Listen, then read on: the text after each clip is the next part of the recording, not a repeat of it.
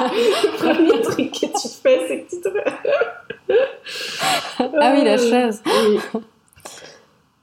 Bah, introduction, épisode 1. Introduction, épisode 1. Euh, Tara Mabiala et Camille Farabula.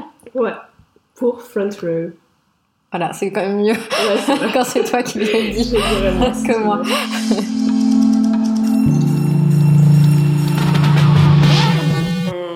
Petit disclaimer pour la qualité parce qu'on a essayé de le réenregistrer avec un nouveau micro, mais c'était moins bien.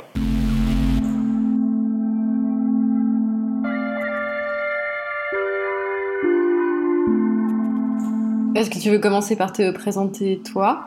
Ouais, je peux commencer. Euh, alors moi, je m'appelle Tara Mabiala.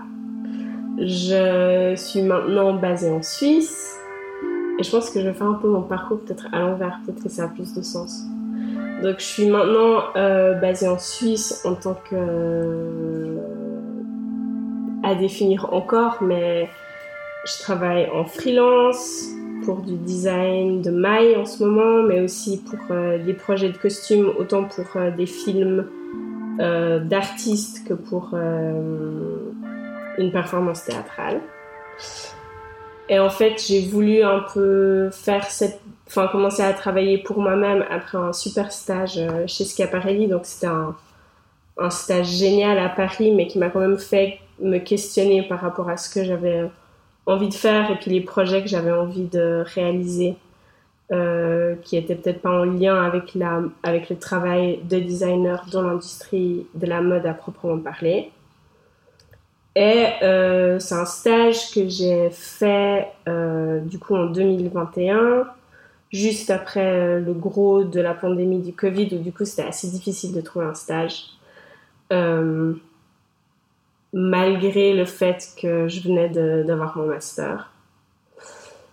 Et j'ai fait mon master à Head à Genève, où j'ai rencontré Camille. On s'est rencontrés. Et j'ai travaillé sur, sur la fierté de se présenter, sur l'idée un peu de, de l'habit de fête, euh, en lien où mes inspirations c'était en fait les films des westerns, les films de black exploitations et aussi le, le vêtement de fête euh, que j'ai pu observer et porter euh, au Congo dans ma famille. Et avant ça, j'ai fait un stage chez Wales Bonheur à Londres, ce qui était aussi hyper intéressant en tant que femme euh, noire dans l'industrie de la mode. Donc de travailler avec une marque comme Wales Bonheur, c'était très intéressant. Euh, et c'est quelque chose que j'ai fait après mon bachelor. et mon bachelor, euh, j'ai travaillé aussi sur la notion d'appropriation de vêtements. euh, comment dire Euh, Enfin, j'ai observé justement à nouveau ma famille, mes oncles, mes tantes, les personnes un peu dans la rue au Congo, comment ils s'habillent, les sorciers, les enfants des rues. Puis un peu la façon dont ils s'approprient un vêtement euh, préexistant et comment ils se l'approprient. Du coup, je me suis in- inspirée de ça pour euh, mon travail de bachelor. Et une chose que j'ai oublié de dire, je pense que je vais arrêter avec ça, c'est mon travail de mémoire euh, de master où j'ai travaillé sur la hum, sustainable fashion euh, du- d'un point de vue de regarder à l'habit collectif. Donc j'ai regardé un peu différents cas d'uniformes de groupe ou d'habits collectifs, je préfère dire ça comme ça. Puis de voir comment est-ce que ça pourrait s'inscrire dans, dans de la mode plus durable euh, et peut-être plus éthique dans un sens. Voilà pour moi. Et toi Camille Alors, euh, ben, moi, je suis d'origine libanaise et sri-lankaise et j'ai grandi euh, en Suisse. Euh, je suis passée par pas mal euh, de d'études avant d'arriver où j'en suis maintenant. Donc, d'abord un bachelor euh, plutôt à HEC euh, sur de comprendre le système dans lequel euh, on vit et de le critiquer. Et ensuite, j'ai fait un bachelor en design de mode à la euh, que j'ai fini en 2013. Euh, j'ai travaillé, enfin j'ai fait des stages d'abord chez Andrea Cruz euh, parce que la question du collectif et de l'upcycling m'intéressait à l'époque. Ensuite, je suis allée chez Bruno Peters à Anvers. Euh, aussi toujours pour la question de la transparence et de la sustainability. Et ensuite, j'ai fait mon dernier stage chez Walter von Bayern-Donk, euh, qui était le plus intéressant, en l'occurrence de mes expériences. Et puis, j'ai continué à travailler pour lui un peu en freelance. Euh, après ça, je suis revenue à Genève, où euh, j'ai eu ce poste d'assistante à la aide, et c'est là que j'ai rencontré Tara. en parallèle de ça, j'ai recommencé un master en art visuel euh, parce que j'ai l'impression qu'il me manquait pas mal euh, d'apports théoriques en fait euh, sur ma pratique que j'ai terminé en 2019 et puis aujourd'hui ben, j'ai une pratique qui est un petit peu hybride qui s'inspire ben, de en tout cas d'un point de vue technique des techniques qui sont liées à la construction du vêtement et puis qui s'intéresse en fait au point de vue enfin d'un point de vue sociologique comment on interagit avec les vêtements et comment on interagit avec les autres. Et euh, c'est vrai que pour moi, c'est un, espèce de langage euh, tacite avec lequel euh, on joue tous. Mhm. Et c'est aussi un médium qui est ultra démocratique auquel on a tous accès. Et c'est ça qui me fascine, c'est comment on arrive à complexifier justement le, le langage et la projection que les autres font de nous et notre identité et à mhm. rajouter des couches et des couches en fait pour, pour l'amener ailleurs. Donc c'est un peu ce que je fais en ce moment, c'est-à-dire euh, des installations, euh, des installations plastiques. À côté, j'ai un travail de designer aussi euh, pour des maisons ou pour aussi le théâtre. Mhm. Et puis sinon, j'enseigne à la aide un cours qui est aussi hybride, qui est un peu entre la théorie et la pratique, qui qui a pour but de créer en fait un lieu de discussion et de créer justement un lien entre ce qu'on produit et euh, comment on réfléchit, peut-être plus de produire de la pensée euh, dans, un, dans un médium où euh, la production matérielle est très très présente et très importante. Donc voilà, où je me situe aujourd'hui.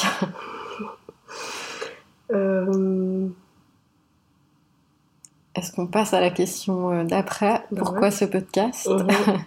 Qu'on a, c'est là où j'en profite. tu, tu m'as dit avant que c'est vrai que même le nom euh, le terme podcast n'était peut-être pas adapté. Et euh, que c'était plutôt un archivage de, de discussion et mhm. de, de réflexion en fait qu'on voulait. Euh, oui, bah en fait je pense que ça vient justement de d'une des, enfin d'un des premiers projets où on a travaillé ensemble, où on a où je crois, on m'avait demandé à moi de présenter mon travail dans le magazine Take Care à Paris. Parce qu'il y avait des Sower. Ah oui, il y avait des Sower. On a, on a, où tu m'as demandé de faire une, euh, d'écrire quelque chose pour le magazine et, euh, que tu m'as aidé à éditer. Et en fait, suite à ça, il y avait justement ce Take Care qui m'avait demandé de présenter mon travail et moi j'avais de la peine à, comment dire, à me dire que j'allais parler de mon travail moi-même et c'est là que je t'ai demandé si on pouvait pas faire une discussion là autour et qui du coup pourrait présenter mon travail. Euh, et on avait décidé de faire ce, cadavre exquis. ce cadavre exquis par écrit sur Google Doc. Euh, qui était vraiment super, mais que quand j'ai donné au magazine, ils ont dit que c'était beaucoup trop long et qu'on a dû l'éditer. Et je pense que ouais, on s'est dit, bah, en fait, il y a clairement quelque chose à faire avec ces discussions qu'on a entre nous et dans lesquelles on se perd. Euh, et quand je dis entre nous, c'est les personnes qui travaillent euh, de près ou de loin, de dedans ou d'un peu de l'extérieur du, monde de la mode. Et ouais, c'est des discussions qu'on adore avoir entre nous, qui peuvent durer des heures et puis qui, qui, je pense, ça vaut la peine de les archiver d'une manière ou d'une autre parce qu'il y a quand même beaucoup de choses intéressantes qui se disent, mais qui se disent pas hors de ce contexte très euh, intime euh, et fermé. Et je pense que où on se situe en ce moment dans la mode, c'est, enfin, important de commencer à ouvrir ces discussions puis qu'il y a un accès à, à ces personnes qui travaillent de l'intérieur.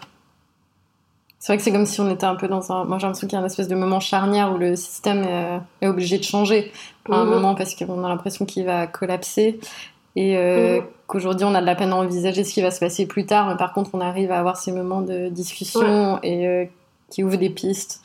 Euh, on n'aura pas, je pense qu'on peut le dire direct, on, va ouvrir des, des, questionnements, mais on n'aura pas de solution. Mhm. Mais euh, par contre, on va avoir l'avis de, de plusieurs personnes, d'invités qui vont nous aider aussi à nourrir nos réflexions et puis, et puis à les amener plus loin. Oui, puis je pense qu'il y a aussi ce point de vue quand, euh, dont toi tu as parlé justement dans ta présentation où tu parles de ce côté un peu de. Tu avais l'impression que tu n'avais pas assez d'apport théorique à ton travail. Et euh, je pense qu'on aime aussi les deux beaucoup lire et puis que tout ce qui est justement un peu euh, théorie de la mode ou théorie sociale de la mode ou enfin j'ai pas tous les termes là dans la tête en ce moment, studies. fashion studies, etc., qu'on aime beaucoup et que, enfin, personnellement, dans mon éducation jusqu'au master, on n'avait pas vraiment accès à tout ça. Et c'est venu à un moment donné pendant le master où tout d'un coup tellement envie. Il y a tellement de réponses et de choses qui peuvent apporter de la substance à notre travail pratique, mais dont on parle pas assez. Je pense que c'est aussi quelque chose sur lequel on se rejoint et que et qu'on trouve important aussi de discuter avec ces personnes, avec les personnes qui sont sur le podcast. Oui, parce qu'on on en parle, j'ai l'impression sans en parler, mais moi je sais que j'ai toujours eu un énorme complexe aussi de dire que je faisais de la mode, parce qu'on va forcément le voir comme euh, mhm.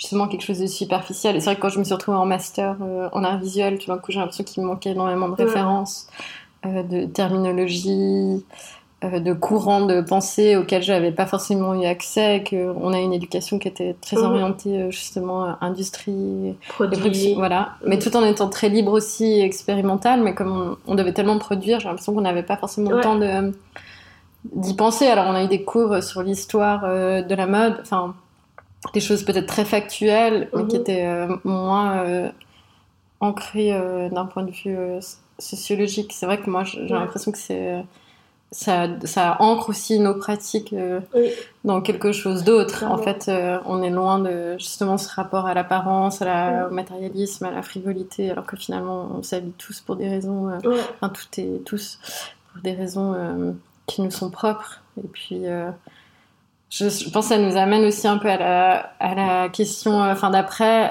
Mm-hmm où euh, je pense que, enfin, toi et moi, on avait, on a une vision commune, mais en même temps, euh, de quel thème on comptait aborder. Ouais. Euh, pour moi, enfin, il y avait, il y avait deux choses. Ça, on peut, on en a discuté un peu avant, puis on peut en rediscuter. Il y a tout un rapport qu'il y a à l'industrie, en fait, de la mode, qui produit la mode, qui engage des gens, qui exploite aussi des gens. Et puis, pour moi, il y avait tout un rapport qui était plus de l'ordre de l'intime et mhm. euh, de l'ordre de l'expérience personnelle ou individuelle qui est lié justement au rapport qu'on entretient euh, avec le vêtement et qu'est-ce qu'on en fait. Et euh, c'est vrai que dans ma tête, pour moi, il y avait ces deux, mhm. ces deux parties. Ouais. Bah, moi, pour moi, ces deux parties, elles sont, elles sont... peut-être que j'ai, j'ai de la peine à les séparer parce que c'est vrai qu'en fait, elles sont quand même extrêmement liées dans le sens où en tant que personnes qui travaillent dans ce milieu, ben on est, et on est assez critique de, de ce système. Du coup, il y a ce rapport à l'industrie qui est, qui est évident, qu'on questionne, etc. Et en même temps, on est tellement passionné par cette industrie, pour, enfin, pas par l'industrie elle-même, mais par le médium, euh, par tout ce que ça comprend, que de cette manière-là, il y a aussi le rapport à l'individu, pourquoi est-ce qu'on pourquoi est-ce qu'on s'habille, pourquoi après aussi, pourquoi est-ce qu'on crée le travail qu'on crée? C'est aussi hyper euh, rapport à, l'individu et à la façon dont on, dont on voit euh, et dont on travaille euh, le médium du vêtement. Et puis je pense que c'est vraiment un peu ce truc aussi que il y a ce côté un peu où on, des fois on rigole de ça, mais on est un peu geek, puis on est là, cette collection de telle année, on adore, etc tout en ayant ce regard aussi hyper critique. Et je pense que. Et je pense que les deux peuvent cohabiter, et je pense que tout le monde cohabite avec ces deux, mais, mais qu'on n'en parle pas beaucoup non plus. Enfin, Ouais, c'est vrai que c'est vraiment cette ambiguïté-là, euh, des fois, qui nous, qui nous prend un peu au piège et qui nous anime un petit peu hein, en même temps. Enfin, moi, je le sens un peu comme ça. C'est que des fois, tu dis, ah, mais c'est un peu la honte. Enfin, en fait, on peut pas. Moi, je peux plus aimer ça aujourd'hui. Ou, ouais, euh, ouais, exactement.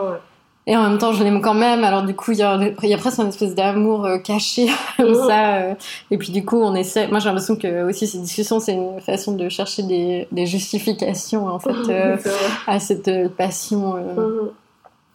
à cette passion commune. Bon, peut-être des justifications, c'est un peu trop simpliste, mais j'ai l'impression qu'il y a un peu, euh, il y a un peu de l'ordre de ça, euh, comme si c'était un peu un amour interdit comme ça, puis il fallait essayer de se, de se le justifier euh, d'une certaine façon, ou de le comprendre, ou de le décortiquer. Mm. Oui, puis il y a aussi un peu ce truc où on se dit, par exemple, un des thèmes dont on aimerait parler, c'est cette question de la diversité dans, enfin, dans ce milieu. on l'a appelé diversité Agnès Diversion et j'ai l'impression que même ça, ça, ça transparaît tous les niveaux justement du, du rapport à l'industrie, de euh, pourquoi est-ce qu'on voit pas tant de telles personnes à certains niveaux euh, de l'industrie? Et en même temps pourquoi est-ce que moi je suis dans cette industrie en tant que personne de couleur? C'est parce qu'il y a un lien à la culture, à ma culture que, que je trouve hyper inspirant et d'autres personnes aussi. Là, c'est la question de l'appropriation culturelle, mais il y a un peu aussi ce truc qui, dans certains thèmes, euh, sont tellement personnels aussi aux personnes dont on va parler, qu'il y a ce rapport à l'individu, à pourquoi cette personne est là dans ce milieu, pourquoi cette personne s'habille, pourquoi, euh, etc., jusqu'au euh, mais pourquoi est-ce qu'il n'y a pas plus de personnes comme ça dans cette industrie? Et En fait, ça traverse tellement de niveaux complexes euh, que forcément on n'aura pas réponse à tout, mais que juste que ce soit archivé comme discussion qui, qui a lieu à un moment T avec nous, mais qui a lieu aussi euh, tous les jours dans nos têtes, je pense. Euh, dans un des dossiers qu'on a fait, on a une citation de Julia Mencitieri. Ah Peut-être que je peux la, lire. J'ai l'impression qu'elle résume assez bien ce que tu viens de dire. Euh, donc c'est Julia Mencitieri, Le plus beau métier du monde, édition La Découverte, Paris 2018, page 242. Euh, ces témoignages évoquent l'image d'un milieu accueillant et offrant une place enviée à des sujets marginalisés ou discriminés dans les hiérarchies symboliques de la norme. Ce qui fait des travailleurs de la mode une élite du désir, une communauté d'exception, ce n'est donc pas seulement la projection du rêve dont ils sont l'objet, mais aussi le fait qu'ils font partir d'un monde où, des conditions et des statuts considérés ailleurs comme déviants sont ici la norme. Mhm. Et euh, j'ai l'impression qu'elle, euh, cette phrase, elle résume euh, assez bien notre positionnement et aussi la façon dont on va travailler pour ce podcast, parce que ça, on peut peut-être aussi en en parler un petit peu. Euh, on était parti euh, dans l'idée bah, de forcément avoir euh, des invités, de partir aussi de leur expérience personnelle dans l'industrie de la mode, mais aussi de leur expérience de l'industrie. Et puis peut-être d'avoir toujours un texte qui soit en lien avec la thématique qu'on pourra retrouver sur le compte Instagram et sur notre page web. et d'avoir justement aussi un amas, enfin, d'avoir le plus de références possible. Euh, on est aussi ouverte au fait que enfin, qu'on puisse nous envoyer des références et qu'on puisse venir euh, ajouter euh, à la longue liste de textes. Oui, puis je pense qu'il y a le médium du texte, mais aussi, enfin, dans les temps dans lesquels on vit, il y a aussi le, tout ce qui est contenu internet, que ce soit des mèmes, que ce soit des tweets, enfin, c'est toutes des choses qui nourrissent euh, ces débats, enfin, il y a des comptes, euh, il y a des comptes de mèmes euh, dédiés à la mode qui soulèvent des questionnements et puis des discussions très intéressantes. Donc, je pense que c'est aussi, enfin, on est ouverte à tout, à toutes, toutes ces, ces débuts de conversation, enfin, tous ces, tout ce qui sera un prétexte en fait quelque part à, une, à une, conversation, que ce soit une anecdote, mhm. un mème. Ouais. Un tweet. Et oui, dans l'idée aussi d'avoir euh, cette sorte de, d'archivage des discussions, mais aussi d'archivage de, de références et de supports qui pourront être trouvés sur notre page Instagram ou notre page web. et, euh, et voilà. on, a, on, a, fait le tour. Notre, notre projet.